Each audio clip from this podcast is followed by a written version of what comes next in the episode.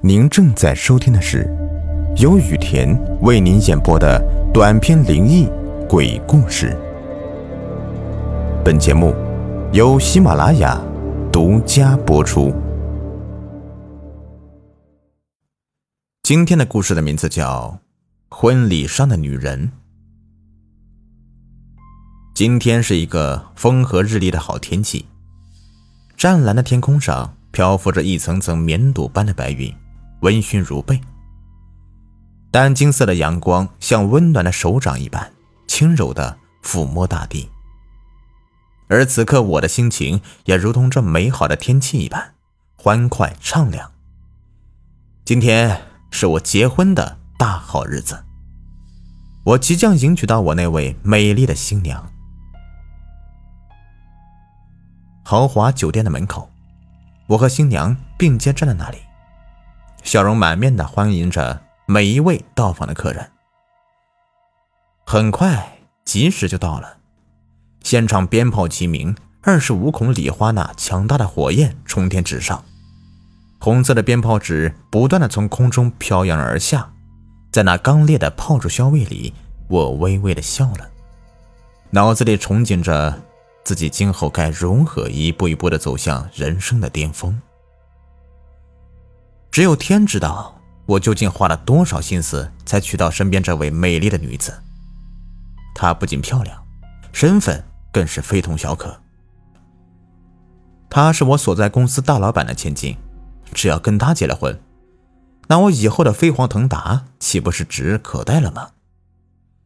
想到这里，我嘴角边的笑意更深了起来。酒店一楼大厅临时搭建的 T 台上，婚礼司仪在那里声情并茂地讲述着我和新娘的爱情故事。每当其说到煽情处时，台下的亲友们就会一起爆发出雷鸣般的掌声。我伸手搂住新娘，两人互相对视着，露出一抹幸福的笑容。就在这个时候，我眼角的余光突然瞥到一个人。一个站在台下的人，这个人站在台下那群大呼小叫的亲友里，静静的注视着我和新娘，脸上的表情诡谲狰狞。我顿时大惊失色，是他，他怎么会在这里啊？他不是早就死了吗？而此刻，台下那个女人似乎是发现了我脸上表情的突然变化，她微微咧了咧嘴。对着我嘿嘿的阴笑两下，扭身拨开人群就往外面走去。我以为是我看花了眼，忙用手使劲的揉了揉眼睛。待我再次往刚才那个方向望去时，发现那个女人已经不见了踪影，仿佛她从来都不曾来过一般。当下我心乱如麻，脸色如死灰一样难看。一旁的新娘张晶看出了我的异状。忙问我怎么了，我强作欢颜，轻声告诉他我没事，只是有点累了而已。张晶宽慰的笑了笑，接着就把头轻轻的搭靠在我的肩膀上。忙了一天，婚礼总算是结束了，而那个女人也再也没有出现在婚礼现场，这才让我那颗一直悬着的心渐渐的平静了下来。晚上，张晶穿着一件性感的红色镂空蕾丝睡衣，躺卧在婚床上。朱红色的床单见证着她白皙柔美的脸庞，更显得其美艳不可方物。她娇羞的低声呼唤我的名字，我再也按耐不住了，一边低头深深吻住了她的红唇，一边快速的褪去她身上的衣物，继而俯身而上。张金娇喘着，把她的舌头递进我的嘴里，我津津有味的吮吸着，感受着那条香舌的细腻与柔滑。突然，我发觉似乎哪里有点不对劲儿。张金的两条胳膊不知何时竟将我的胳膊勒得紧紧的，让我就快透不过气来。我想将他推开一点，但他的力气居然大得惊人。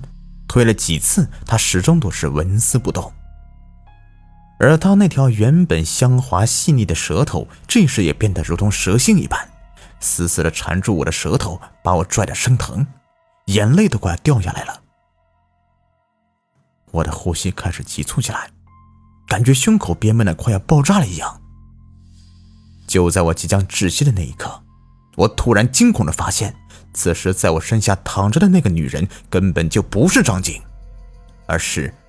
白天在婚礼现场出现的那个女人，我仿佛不敢相信我的眼睛，惊恐之余，我还是拼命睁大了双眼，望向了身下。是她，是她，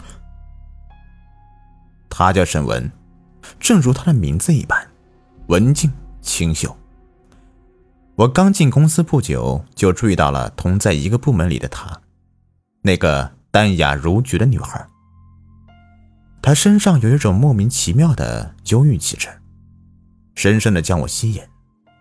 我开始想方设法的接近他，对他嘘寒问暖的细心关照着。很快，那个单纯如白纸般的女孩就被我轻而易举的拿下了。没过多久，他就搬到了我租的那套高层公寓里，和我同居在了一起。当然，没人知道我和他之间的事情。因为公司有着严格的规定，同部门的男女不能谈恋爱，一经发现就地开除。所以，我们两人上班时间一直尽量保持着距离，旁人根本无从发觉。随着和他交往的深入，我渐渐的从他口中得知了他以前的一些事情。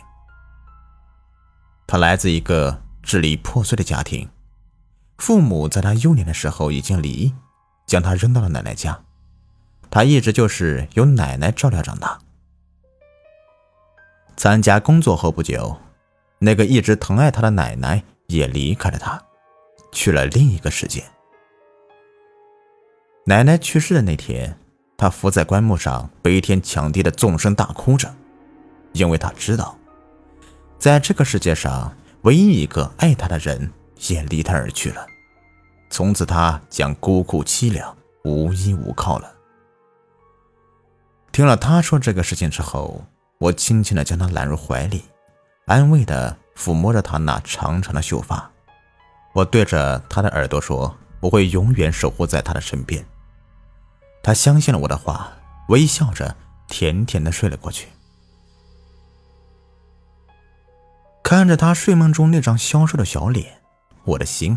微微的痛了一下，我发誓，今生我要好好保护怀中这个辛苦的女孩。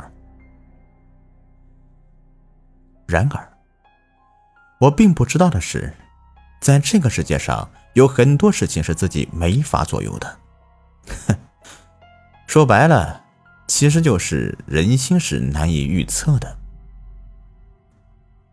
这天，我正在单位里头埋头工作着。突然听到周围的同事们发出一阵骚动声，我循声望去，只见一个美丽的年轻女孩正浅笑盈盈的站在屋子中央，旁边站着部门主管。主管向我们介绍说：“啊，这是新来同事张晶啊，今后你们呀可要好好对待她呀，嘿，她可是张老板的千金啊。”听完这番话，同事们脸上揭露出了谄媚的神色。主管满意的点了点头，然后就忙着给张晶安排办公位置。巧合的是，张晶正好分到了我对面的空办公桌那里。我们俩的桌子互相挨在一起，我抬头对他笑了一下，他也礼貌的回应了我。从那之后，我们便开始熟识起来。我和张晶在业务上的交集很多，联系也很频繁。工作中成熟干练的我，对他的业务帮助很大。很快的，他就对自己的工作上起手来。